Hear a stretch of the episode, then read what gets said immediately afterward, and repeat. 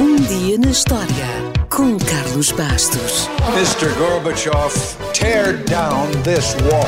I have a dream. Aqui, posto de comando do movimento das Forças Armadas. Sim, é, é- é- é fazer a conta. Houston, we have a problem. Yes, we can. And now for something completely different.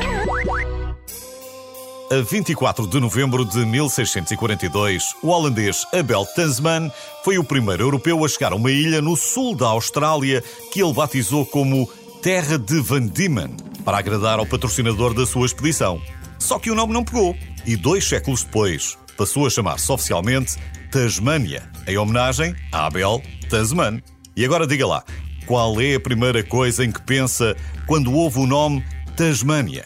Exatamente, o diabo da Tasmânia, ou Taz, para os amigos. O seu nome científico é Sarcófilos arrici e apesar de haver fósseis por todo o continente australiano, ele atualmente só vive na ilha da Tasmânia. A parte da Tasmânia é fácil de perceber, mas de onde vem o diabo? Segundo a tradição popular, os seus grunhidos são tão horríveis que parece um diabo a gritar.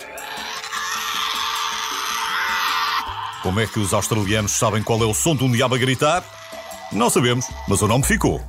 O Taz é uma das 320 espécies de mamíferos marsupiais do mundo, como o canguru ou o koala. E significa que uma parte do desenvolvimento das suas crias é feito dentro da bolsa abdominal. Tem um aspecto fofinho, parece um urso pequeno, gordinho, com cauda, mas não se deixe enganar. Ele tem uma boca que pode abrir até aos 120 graus, com molares tão fortes que pode esmagar ossos. E ele come tudo, mas é que come mesmo tudo. Durante o dia, prefere esconder-se em arbustos e à noite sai em busca de comida. Ah, e apesar de desengonçado, ele consegue correr muito depressa e consegue subir a árvores. Só não consegue rodopiar como um tornado, como fazia nos desenhos animados. Talvez não saiba, mas diz que esse diabo da Tasmânia que aparecia nos Looney Tunes foi uma homenagem a Errol Flynn. Porquê?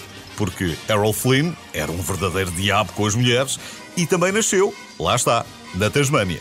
É curioso que, embora o Taz só tenha aparecido em cinco curtas-metragens, antes da Warner Bros. fechar as portas, o marketing e mais tarde a televisão impulsionaram a incrível popularidade desta personagem.